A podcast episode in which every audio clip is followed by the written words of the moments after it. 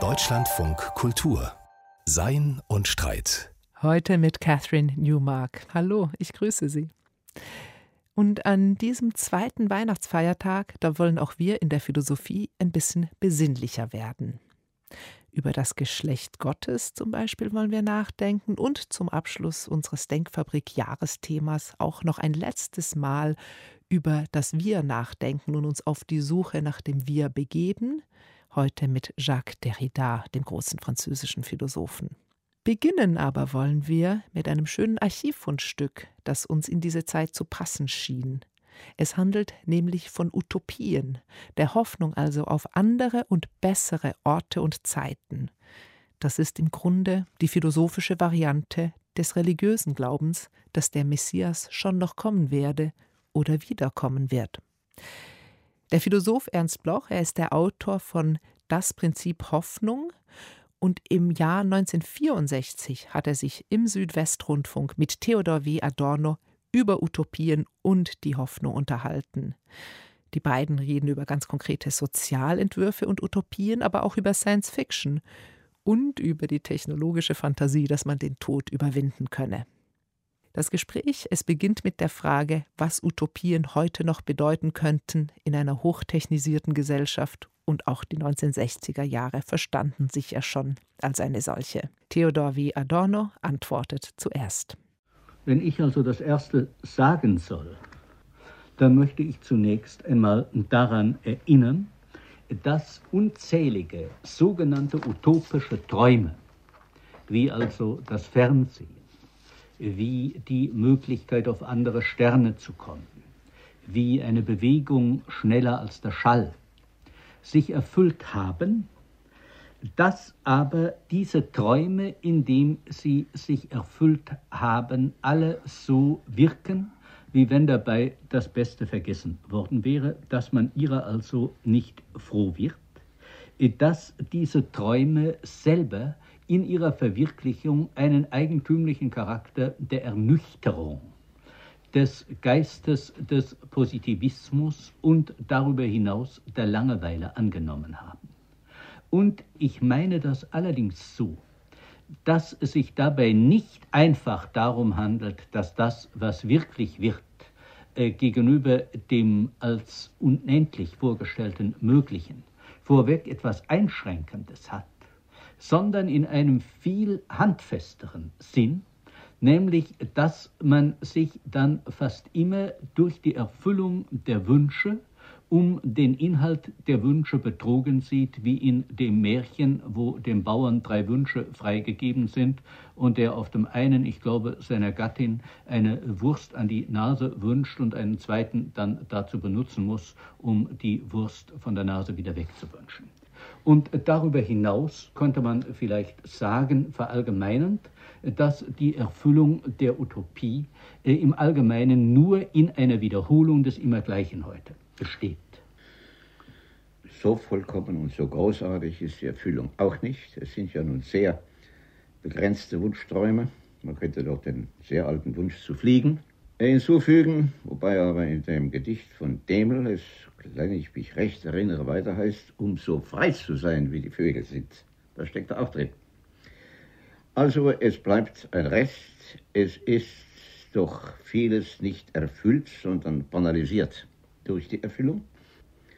Aber es ist nur dieses, dass die Abwertung von Utopie eingedreht ist. Ich glaube übrigens, dass es sehr alt ist. Und dass der Slogan, das ist nur eine Utopie, als Entwertung, als Wolkenkuckucksheim, als Wishful Thinking, ohne jeden Inhalt, ohne Möglichkeit, eine Durchführung, Schwärmerei, Träumerei, in einem banalen Sinn, selbst schon banalen Sinn, dass diese sehr alt ist und nicht erst unsere Zeit gebraucht hat, ich weiß auch nicht genau, ob unsere Zeit im Gegenteil selbst in dieser Schicht eine Aufwertung des Utopischen gebracht hat. Das heißt nur nicht mehr so, es heißt Science Fiction in der Technik. Es heißt Wasser auf alte Mühlen in der Theologie, in der sehr stark, also das von mir behandelte Prinzipium Hoffnung, eine Rolle zu spielen beginnt. Der Optativ, wenn es doch so wäre, eine Rolle zu spielen beginnt, die die Rolle der Realität, dass es wirklich so war und stimmt, überholt. Das wird nicht mehr utopisch genannt oder wenn es genannt wird, vielleicht nicht ohne Assoziation an die alten, vor allem die sozialen Utopien. Aber ich glaube, dass wir ungeheuer nah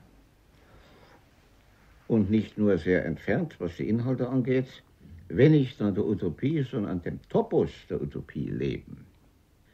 Ein Lehrertopos als Utopie ist ja von vornherein bei Thomas More eine Ortsbestimmung auch gewesen.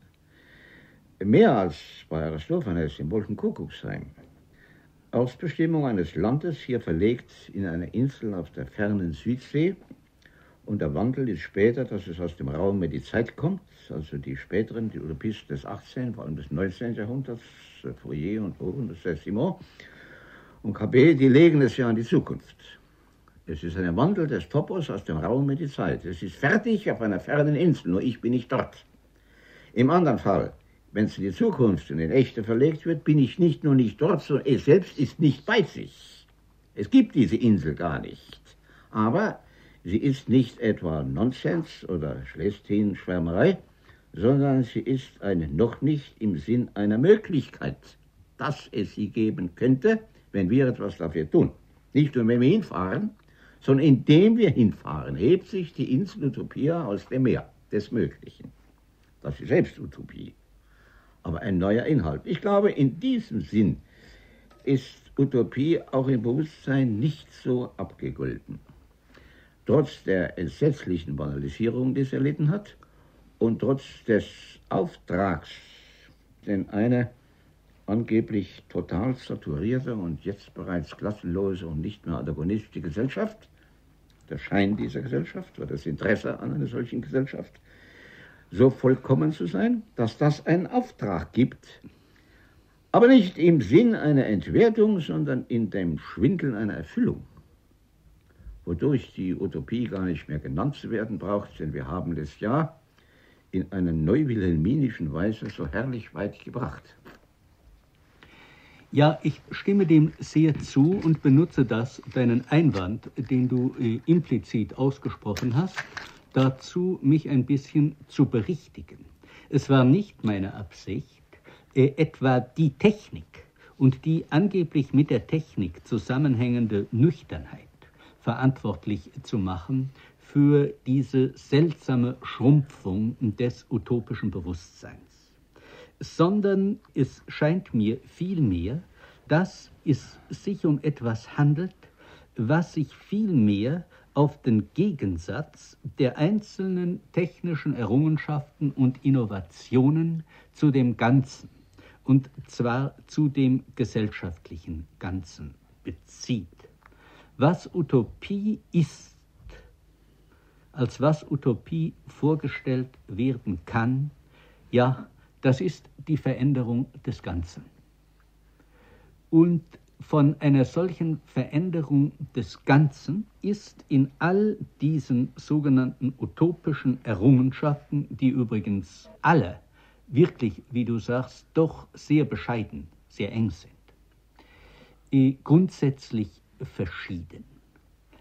Mir will es so vorkommen, als ob das, was subjektiv dem Bewusstsein nach den Menschen abhanden gekommen ist, die Fähigkeit ist ganz einfach, das Ganze sich vorzustellen als etwas, was völlig anders sein könnte. Dass die Menschen vereidigt sind auf die Welt, wie sie ist. Und dass dieses abgesperrte Bewusstsein der Möglichkeit gegenüber das hat nun allerdings einen sehr tiefen Grund, einen Grund, von dem ich denken würde, dass er gerade mit der Nähe der Utopie, von der du zu tun hast, sehr zusammenhängt. Meine These dazu würde lauten, dass im Innersten alle Menschen, ob sie sich zugestehen oder nicht, wissen, es wäre möglich.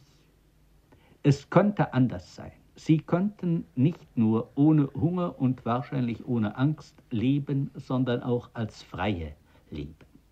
Gleichzeitig hat ihnen gegenüber, und zwar auf der ganzen Erde, die gesellschaftliche Apparatur sich so verhärtet, dass das, was als greifbare Möglichkeit, als die offenbare Möglichkeit der Erfüllung ihnen vor Augen steht, ihnen sich als radikal unmöglich präsentiert.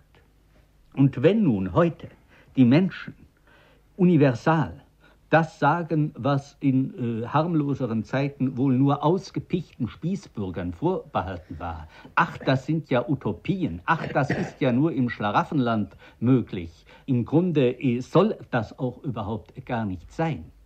Dann würde ich sagen, das kommt davon, dass die Menschen den Widerspruch zwischen der offenbaren Möglichkeit der Erfüllung und der ebenso offenbaren Unmöglichkeit der Erfüllung nur auf die Weise zu bemeistern vermögen, dass sie sich mit dieser Unmöglichkeit identifizieren und diese Unmöglichkeit zu ihrer eigenen Sache machen und dass sie also mit Freud zu reden, sich mit dem Angreifer identifizieren und dass sie sagen, dass das nicht sein soll, von dem sie fühlen, dass es gerade ja sein sollte, aber dass es äh, durch eine Verhexung der Welt ihnen vorenthalten wird. Theodor W. Adorno der hier sehr eindrücklich beschreibt, wie sich Menschen gefangen fühlen können in dem, was man heute vielleicht Alternativlosigkeit nennen würde. Sie hören Deutschlandfunk Kultur und wir senden an diesem zweiten Weihnachtsfeiertag Ausschnitte aus einem klassischen und sehr schönen Gespräch zwischen Theodor W. Adorno und Ernst Bloch zum Thema Utopien. Die beiden haben jetzt schon im ersten Teil einiges über den Status von Utopien in der Moderne gesagt.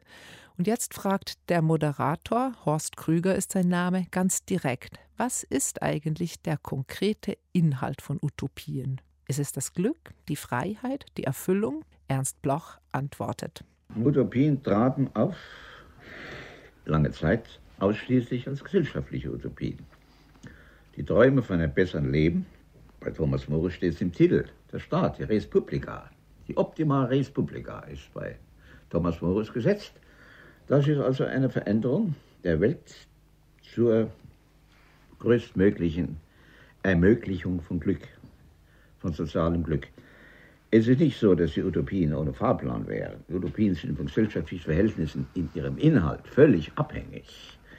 Thomas Morris, der im beginnenden englischen äh, Imperialismus lebt, hat als Pathos nun liberale äh, Zustände bei seinen Insulanern. Campanella, 100 Jahre später, in der Zeit der Hispanisierung Italiens und nach dem Galilei-Prozess oder der Atmosphäre des Galilei-Prozesses setzt dieses Gegenspiel zur Freiheit unsere gesellschaftlichen Verhältnisse und alle Verhältnisse können in Ordnung kommen, wenn die größtmögliche Ordnung herrscht. Wenn es ins Lot kommt, wie der sehr signifikante Ausdruck ja lautet, weiter lautet. Aber das Ziel bei beiden ist immer das Traumreich, das mehr oder minder objektiv äh, fundierte oder im Traum mindestens fundierte und nicht ganz sinnlose Traumreich eines besseren gesellschaftlichen Lebens. Daneben zeichnen sich bei Campanella auch schon und bei Bacon die äh, technischen Utopien, in der Nova Atlantis bei Bacon, im Templum Salomonis. Das war eine Antizipation einer vollendeten technischen Hochschule, in der ungeheuerliche Erfindungen, ein ganzes Programmheft von Erfindungen gegeben wird. Dabei hört eben es noch um eine viel ältere Schicht, die wir nicht weglassen, wir am wenigsten weglassen wollen. Das Märchen. Das Märchen ist erfüllt nicht nur von sozialer Utopie, also der, des besseren Lebens und der Gerechtigkeit, sondern es hat auch technische Utopien, vor allem in orientalischen Märchen, also das Zauberpferd in Tausend eine Nacht. Da gibt es sogar einen Auf- und Abstieghebel, das ist ein Hubschrauber im Zauberpferd. Man kann das als Modellbuch für Erfindungen lesen, Tausend eine Nacht, an vielen Stellen. Wie gesagt, es ändern sich also etwas im Inhalt jeder gesellschaftlichen Lage. Im 19. Jahrhundert tritt nun die Verbindung mit der vorhandenen Gesellschaft deutlich auf. Es ändern sich die Inhalte, aber eine Invariante der Richtung ist da. Äh, psychologisch sozusagen ausgedrückt, dass die Sehnsucht, ganz ohne Rücksicht mal auf die Inhalte der Sehnsucht, die durchgehende und vor allen Dingen die einzige ehrliche Eigenschaft aller Menschen ist. So, da ist es schon fundiert. Nun aber beginnen die Fragen und Finessen, was ersehne ich denn als das Optimum? Aber wie gesagt, man muss hier aus dem Stammhaus der Utopien, nämlich aus den sozialen Utopien, ausziehen, etwas, um gerade was du sagst, was das Ganze angeht, um die doch anderen Utopiegegenden auch zu sehen, die nicht den Namen haben. Technik, da ist es schon klar geworden. Es gibt Architektur, die nie gebaut wurde, die gezeichnet wurde. Wunscharchitektur großen Stils. Es gibt die Theaterarchitektur, wo mit Pappe etwas billig und mit geringen Kosten hergestellt ist, wo das Geld fehlte und die Technik nicht reif war. Es gibt die medizinischen Utopien, die nichts Geringeres in sich haben wie die Abschaffung des Todes. Ein ganz närrisches Fernziel.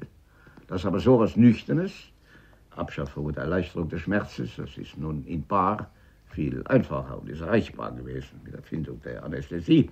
Aber am Ende nicht nur Krankheit, sondern dieses soll abgeschafft werden und Utopie, dass die Menschen nach einer Operation gesünder sind, als sie vorher waren. Also Umbau des Organismus, genau wie ein Umbau des Staates. Es gibt nun vor allen Dingen, wie ich anfangs sagte, das Utopische in der Religion. Das ist ja das himmlische Reich, das ist das, was am Ende erscheint, das ist das, was verkündet wird, das ist das, äh, was der Messias, der Christus bringt. Ferne Wunschbilder mit ungeheurem Inhalt und auch mit großer Tiefe, die hier vorerscheinen, sodass ich glaube, man muss auch bei den sozialen Utopien sehen, was da alles mitklingt und in Gang kommt, nur und ausschließlich, und das macht die Sache einzig diskutierbar, nach Maßgabe der vorhandenen Bedingungen, aber im Raum mit Topos einer objektiv realen Möglichkeit.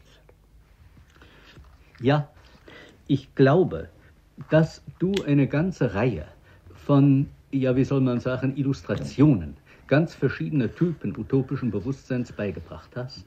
Das hat mit der Sache sehr viel zu tun. Es gibt nämlich nicht so etwas wie einen einzelnen fixierbaren utopischen Inhalt. Ich würde also sagen, es gehört zum Begriff der Utopie wesentlich dazu, dass sie nicht darin besteht, dass sich eine bestimmte, einzelne, herausgegriffene Kategorie verändert, von der aus sich alles konstituiert, zum Beispiel die Kategorie des Glücks, allein als Schlüssel der Utopie anzunehmen. Ich glaube aber allerdings, und es hat mich sehr berührt, dass du gerade darauf gekommen bist, denn meine eigenen Erwägungen in, kreisen in, in der letzten Zeit sehr um diesen Punkt ernst, dass die Frage nach der Abschaffung des Todes in der Tat ja der neuralgische Punkt ist. Darum geht es eigentlich. Man kann das sehr einfach feststellen. Man braucht nur irgendwann einmal bei sogenannten wohlgesinnten Menschen, ich borge den Ausdruck von Ulrich Sonnemann, der ihn erfunden und eingeführt hat, von der Möglichkeit der Abschaffung des Todes zu sprechen. Da wird also wie wenn man in ein äh, Polizeirevier einen Stein wirft und dann zur Tür heraus ein Schutzmann kommt, wird man sofort der Reaktion begegnen, ja, wenn der Tod abgeschafft würde, wenn die Menschen nicht mehr sterben würden, das wäre das Allerschlimmste und Allerentsetzlichste. Und ich würde sagen, genau diese Reaktionsform ist das, was eigentlich dem utopischen Bewusstsein am allermeisten entgegensteht. Das, was noch über die Identifikation der Menschen mit bestehenden gesellschaftlichen Verhältnissen hinausgeht, worin sich die verlängern, ist die Identifikation mit dem Tod. Und utopisches Bewusstsein meint ein Bewusstsein, für das also die Möglichkeit, dass die Menschen nicht mehr sterben müssen, nicht etwas Schreckliches hat, sondern im Gegenteil das ist, was man eigentlich will. Ich würde also sagen, es gibt keine einzelne Kategorie, durch die die Utopie sich benennen lässt. Aber wenn man äh, sehen will, wie dieser ganze Komplex sich entscheidet, dann geht es um diese Frage eigentlich am, am allermeisten. Kommt in zwei Regionen aber vor.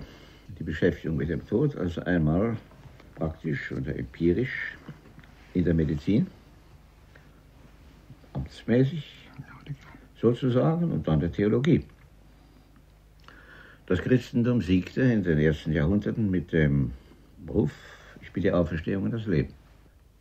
Aber damit kommen wir auf ein Gebiet, das dieses äh, transzendiert diese zwei utopischen Glieder, hier einmal auch das Naturrecht utopisch genannt, Abschaffung, Konstruktion eines Zustands, in dem es keine mühseligen Beladenen gibt. Das wäre der Inhalt der sozialen Utopien, das habe ich versucht darzustellen. Naturrecht ist Konstruktion eines Zustands, in dem es keine Erniedrigten und Beleidigten gibt. Das ist das Zweite. Ist auch möglich. Aber nun das Dritte, womit die sich abgeben. Und es ist doch nicht das Wunder, sondern der Tod ist des Glaubens liebstes Kind, lässt sich dann hier sagen. Und ein Wunder gehört dazu, um den Tod aus dem Sichtreich zu bringen. Das heißt dann Auferstehung Christi.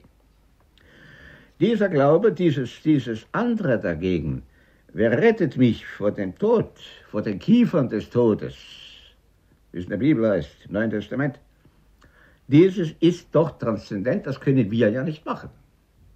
Da muss man nur die Taufe, der Tod Christi, Auferstehung haben. Es ist also etwas, das auch das Utopische in der Wahl seiner möglichen Mittel transzendiert und gehört zur Utopie. Diese Frage nach dem Tod, die zur Utopie gehört. Adorno und Bloch diskutieren sie weiter. Sie werden dabei recht abstrakt und auch metaphysisch.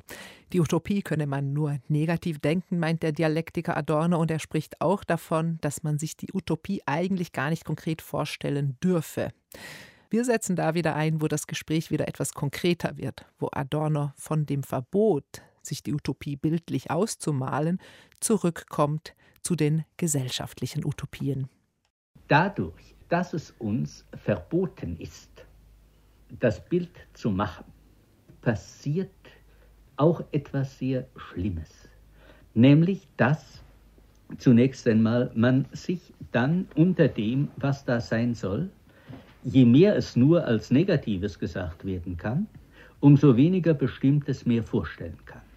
Dann aber, und das ist wahrscheinlich noch viel beängstigender, tendiert dieses Verbot über der konkreten Aussage über die Utopie dazu, das utopische Bewusstsein selber zu diffamieren und das zu verschlucken, worauf es eigentlich anders käme, nämlich diesen Willen, dass es anders ist.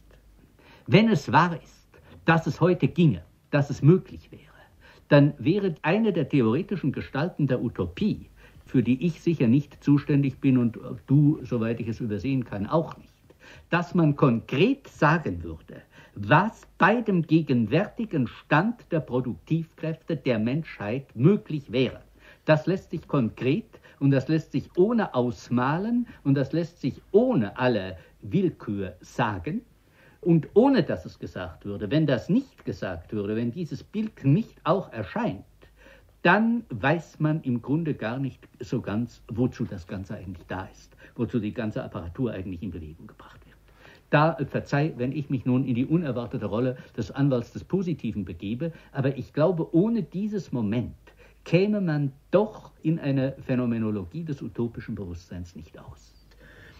Dazu also wäre, wenn ich dich recht verstehe, wäre sogar eine praktische Wendung, eine Wendung des späteren Marx, dass man nämlich sieht, was der Fall ist, ohne jede Spur von Positivismus, ein Positivismus detektivischer Art, der erlaubt ist, um etwas anderem als des positiven Willen, im positivistischen Sinn des positiven Willen, das wäre unbedingt notwendig, aber ohne das andere zu vergessen. Dieses Bild, was in dem alten Bauernspruch steht, es geht kein Tanz vor dem Essen. Es müssen die Menschen erst satt werden und dann getanzt werden. Es ist eine Conditio sine qua non, dass überhaupt über das andere ernsthaft, ohne dass es zum Betrug gebraucht wird, geredet werden kann. Erst wenn sich alle Gäste an den Tisch gesetzt haben, kann der Messias kommen, kann der Christus kommen. Aber sie müssen erst am Tisch sitzen und dann können wir reden. Also, der gesamte Marxismus, auch in seiner, in seiner leuchtendsten Form gebracht, und in seiner ganzen Verwirklichung antizipiert, ist nur eine Bedingung für ein Leben in Freiheit, ein Leben in Glück, ein Leben in möglicher Erfüllung, ein Leben mit Inhalten. Und ein Satz, glaube ich, den wir alle unterschreiben können, ist ein einfacher Satz, merkwürdigerweise von Oscar Wilde. Eine Karte der Welt verdient nicht einmal einen Blick, wenn das Land Utopia auf ihr fehlt. Das Land Utopia. Es darf auf keiner Landkarte fehlen. Das waren Theodor W. Adorno und Ernst Bloch mit messianischen und mit säkularen Hoffnungen. Das Gespräch führten die beiden 1964 im Südwestrundfunk miteinander. Sie hören Deutschlandfunk Kultur. Vor ein paar Wochen Da gab es einige Aufregung über einen Vorschlag der katholischen jungen Gemeinde. Die wollten nämlich wegkommen von dem überkommenen und traditionellen Bild von Gott als altem weißem Mann mit Bart und schlugen darum vor, man solle Gott in Zukunft mit Gendersternchen schreiben. Ja, es gab auch Zuspruch, aber am lautesten war natürlich die Kritik. Weihnachten ist wahrscheinlich ein guter Zeitpunkt, um nochmal ein bisschen grundsätzlich über den Sinn dieses Vorschlags nachzudenken. David Lauer hat es für uns getan. Walter Benjamin schrieb einmal, der Name sei das innerste Wesen der Sprache. Und ein weiterer jüdischer Sprachphilosoph, Saul Kripke, definierte den Eigennamen durch eine entscheidende Eigenschaft. Er designiert seine Trägerin, ohne sie zu charakterisieren. Ein Mensch, der auf den Namen Gottlieb Klein getauft wurde, muss weder klein sein noch Gott lieben. Der Name bezeichnet, aber er beschreibt nicht. Das gilt in besonderer Weise für den Namen Gottes, der im Alten Testament fast 7000 Mal geschrieben steht. Der Name ist ein Tetragramm, bestehend aus vier hebräischen Konsonanten, die in Umschrift als JHWH wiedergegeben werden. Dieses Tetragramm, das nicht ausgesprochen wird, konnotiert keinerlei Eigenschaften, schon gar nicht genderspezifische. Als signifikant ist es zugleich die absolute Leere und die absolute Fülle. In diesem Sinne ist es der Name par excellence, es ist der Name, Hashem, wie das Judentum sagt. Leider fangen hier die Probleme an. Denn erstens wird Gott natürlich nicht nur mit diesem Namen bezeichnet, sondern auch mit Pronomen.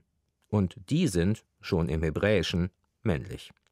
Zweitens begann das Judentum schon lange vor Christi Geburt aus Scheu vor dem heiligen Namen Ersatzworte an seiner Stadt zu verwenden. Am häufigsten Adonai, was ins Griechische mit Kyrios und ins Lateinische mit Dominus übersetzt wurde, der Herr. Das aber ist kein Eigenname, sondern eine beschreibende Kennzeichnung, und auch sie ist im Genus eindeutig männlich. Dieses Problem schlägt sogar noch auf das Wort Gott durch, weil dies zunächst eine Gattungsbezeichnung ist, nicht Name, sondern Prädikat. Zeus ist ein Gott, Apollon auch.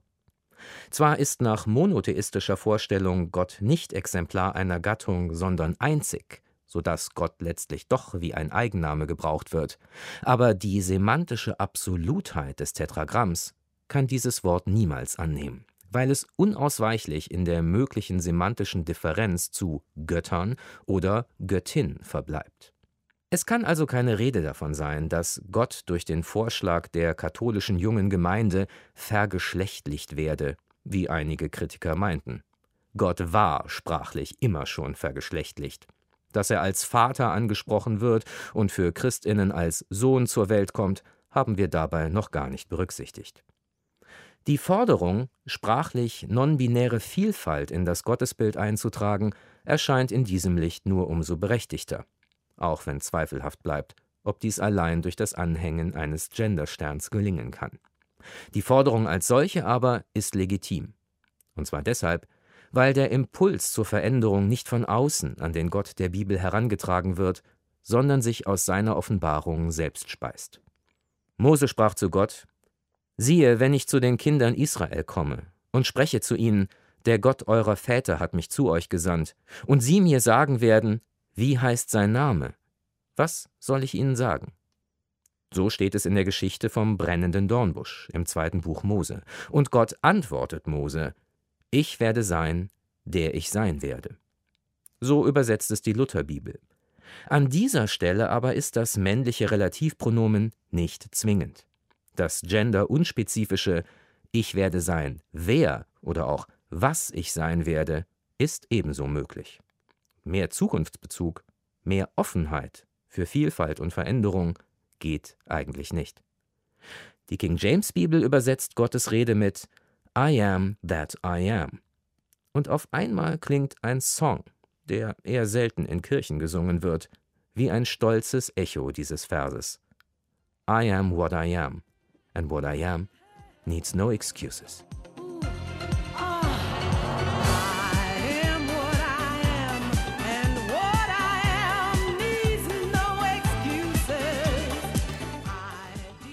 Göttliche Gloria Gaynor. David Lauer kommentierte die gerade an Weihnachten doch höchst akute Frage nach dem Geschlecht Gottes.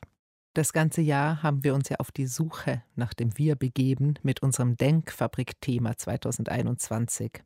Jetzt zum Abschluss und bevor wir nächstes Jahr ein ganz neues Thema uns vorknöpfen, Jacques Derrida, der große jüdisch-algerischstämmige französische Philosoph. Für ihn war es gerade biografisch überhaupt nicht einfach, zu einem Wir zu kommen, zu einer Gemeinschaft zu finden. Klaus Englert hat für uns rekonstruiert, wie sich das Wir bei Derrida entwickelt hat. Der Philosoph Jacques Derrida fragte sich immer wieder, ob es so etwas wie das Gemeinschaftsstiftende von Sprache und Kultur gibt. Das war auch 1992 so, als er einen Vortrag hielt in Baton Rouge, der Hauptstadt des französischsprachigen US-Bundesstaates Louisiana. Die Veranstaltung wurde organisiert vom kreolischen Dichter Edouard Glissant. Die zweisprachige Konferenz nahm Derrida zum Anlass, um über seine schwierige Herkunft zu sprechen. Als Sohn eines Rabbiners im islamischen Algerien, einer französischen Kolonie. In der Zeit des Pétain-Regimes sei er als Kind nicht allein von der islamischen Kultur, sondern auch von den Kolonialherren, den christlichen Franzosen, stigmatisiert worden. Même pas des adultes, c'était des, des, des, des copains, des, des gens dans la rue ou dans l'école ou à la sortie de l'école euh, qui insultaient es waren die Schulkameraden, die Leute auf der Straße, die die Juden beleidigten euh, und schlugen. Dies ist meine reiche und leidvolle Erfahrung, die mich bis heute äußerst empfindsam gegenüber Rassismus und Antisemitismus macht. Ich habe ein sehr feines Gespür gegenüber Antisemitismus, selbst in seiner verdecktesten Gestalt. J'étais en quelque sorte exclu de l'école et de la communauté Ich erinnere mich genau. Euh, Nachdem mich die Schule und die christliche Gemeinschaft ausgeschlossen hatten, blieb ich unglücklich, denn es wurde mir klar, fortan in der jüdischen Gemeinschaft eingeschlossen zu sein. Ich empfand mich ausgestoßen von der Solidarität der jüdischen Gemeinschaft. Diese Jahre haben mich nachhaltig geprägt. Besonders die doppelte Erfahrung des Antisemitismus und des Unbehagens in der jüdischen Gemeinschaft et puis de mon, ma propre, mon propre malaise dans la communauté juive. Der junge Jacques wurde des Gymnasiums Ben Aknun verwiesen und ins jüdische Gymnasium Maimonides zwangsversetzt. Später, als international bekannter Philosoph, erwähnte Derrida, wie ihn das Gefühl des Ausgeschlossenseins misstrauisch machte gegenüber Herdentrieb, Gemeinschaftsritualen und identifikatorischer Verschmelzung. Als Algerien-Franzose fühle ich mich mehr und weniger französisch, mehr und weniger jüdisch als die Franzosen, als alle Juden und alle französischen Juden. Den algerischen Juden ist es nicht möglich, ihre eigene Identität zu finden. Denn die aufgezwungene Identität war französischen, christlichen und großstädtischen Ursprungs. Sie war etwas Fremdes, weit weg von der eigenen Erfahrung. Trotz all dieser schwierigen Erfahrungen hatte Derrida so etwas wie eine Philosophie der Gemeinschaft, eine Philosophie des Wir entwickelt. Allerdings lässt diese Philosophie nur eine fragile Identität gelten. Die Gemeinschaft, so Derrida, verändert sich im Fluss der Zeit, sie ist niemals etwas Starres und Fixiertes, bedingt durch geschichtlich und kulturell entwickelte Normen und Werte, die einmal entstanden, beständig hinterfragt und dekonstruiert werden. Wenige Jahre vor seinem Tod ließ sich der Pariser Philosoph auf ein cineastisches Experiment ein. Der Film Derrida anderswo stammt von der jüdisch-französisch-ägyptischen Regisseurin Safa Fatih. Der Film legt die algerischen Wurzeln Derridas frei, die auch etwas mit dem Ursprung seines Denkens zu tun haben. Partout où le nous Überall, wo das Wir zu einer ineinander verschmolzenen Gemeinschaft wird oder die Verantwortung verschwimmt, sehe ich eine Gefahr. Ich persönlich habe eine regelrechte Allergie gegen eine Gemeinschaft dieser Art entwickelt. Jacques Derrida spricht nicht von einer Unio Mystica wie der jüdische Philosoph Martin Buber in Ich und Du, denn vor jeder Einheit oder Identität entdeckt er die Spalte, den Riss, die Heterogenität. Mais en revanche, euh, j'appellerais un nous, disons, acceptable. Ich würde ein Wir als annehmbar bezeichnen, das aus Unterbrechungen besteht. Ein Wir, bei dem die, die wir sagen, wissen, dass sie Individuen sind, die zueinander in einem Verhältnis auf Abruf stehen. Es ist geradezu die Voraussetzung dafür, dass wir miteinander sprechen und zuhören, dass diese Unterbrechungen in unserem Verhältnis zueinander bestehen bleiben. Nehmen wir beispielsweise die größtmögliche Nähe zwischen zwei Menschen, die Liebe, die erotische Erfahrung, die extreme Ekstase. Dabei wird die Distanz nicht abgeschafft, die unendliche Distanz bleibt. Wir zu sagen, ist, als ob man Würfel wirft oder als ob ein anderer eine Angel auswirft. Vielleicht steht am anderen Ende ein Wir. Wir, das ist ein Versprechen, eine Bitte, eine Hoffnung. Es kann auch eine Furcht sein. Wenn ich wir sage, hoffe ich, dass es nicht wir ist, dass man nicht in diesem wir eingesperrt ist. Wir zu sagen ist in gewisser Weise eine verrückte Geste, voller Hoffnung, Furcht und Verheißung. Dieses Wir, diese verrückte Geste, voller Hoffnung, Furcht und Verheißung. Ich hoffe und ich wünsche Ihnen allen, dass Sie es finden an diesen Feiertagen. Mein Name ist Catherine Newmark. Frohe Festtage und einen guten Rutsch wünsche ich Ihnen. Bis zum nächsten Jahr.